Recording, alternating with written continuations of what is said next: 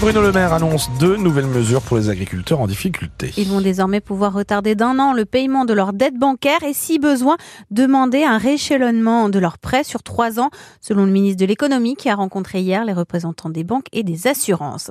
Au Salon de l'agriculture à Paris hier, le stand du géant laitier Lactalis, où avait déjà été déversé du fumier samedi, a été envahi par des membres de la Confédération paysanne. Les syndicalistes dénoncent des prix du lait trop bas et pas assez rémunérateur pour les paysans. Appel à témoins après une disparition inquiétante à Mélac dans le sud Finistère. Un homme de 74 ans n'a plus donné signe de vie depuis lundi 16 h Cheveux courts avec une calvitie, 1m65 de corpulence forte. Il serait vêtu d'un jogging foncé et d'un blouson marron. Hier, les recherches n'ont rien donné, mais si vous avez des informations susceptibles d'aider à localiser cet homme, vous pouvez contacter la gendarmerie de Quimperlé.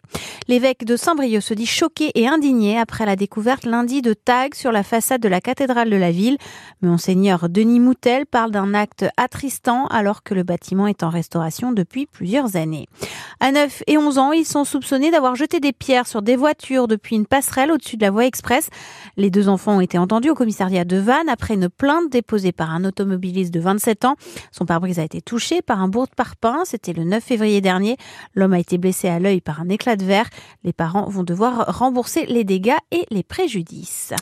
D'impatience en attendant leur nouvelle salle. Les basketteurs de l'UJAP Quimper, qui jouent aujourd'hui à la salle Michel Gloguin, près de la gare, vont investir à partir de l'été 2025 la nouvelle construction à l'eau blanche. Ce bâtiment va accueillir aussi des événements et des spectacles jusqu'à 3500 personnes.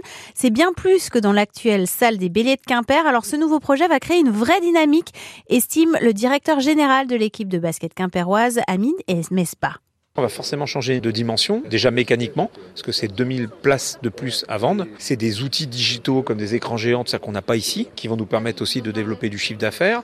Et ça va être surtout euh, ce que j'appelle un vrai parcours client une vraie euh, expérience fan, une fan expérience. C'est-à-dire la possibilité demain de venir en famille, de fêter son anniversaire sur place, de pouvoir prétendre à avoir une prestation de très haut niveau, euh, mais aussi d'avoir une fan zone populaire, accessible financièrement pour tout le monde, où pourra aussi euh, laisser son gamin jouer avec des éducateurs, etc. pendant qu'on regarde le match, parce que c'est toujours difficile quand on va à un concert ou un match de s'occuper de ses gamins. Des nouveaux produits qui vont permettre à tout le monde, de 8 euros jusqu'à 20 euros, de venir à la salle et sur des prestations de très haut niveau pour nos partenaires, jusqu'aux prestations que ceux ont déjà et qui retrouvent et, qui fonctionnent très bien. Quoi. Prochain match pour les Béliers, ça sera le 8 mars en championnat national 1 face à Avignon. Et ce soir, finale de la Ligue des Nations de football pour l'équipe de France féminine qui va défier l'Espagne à Séville.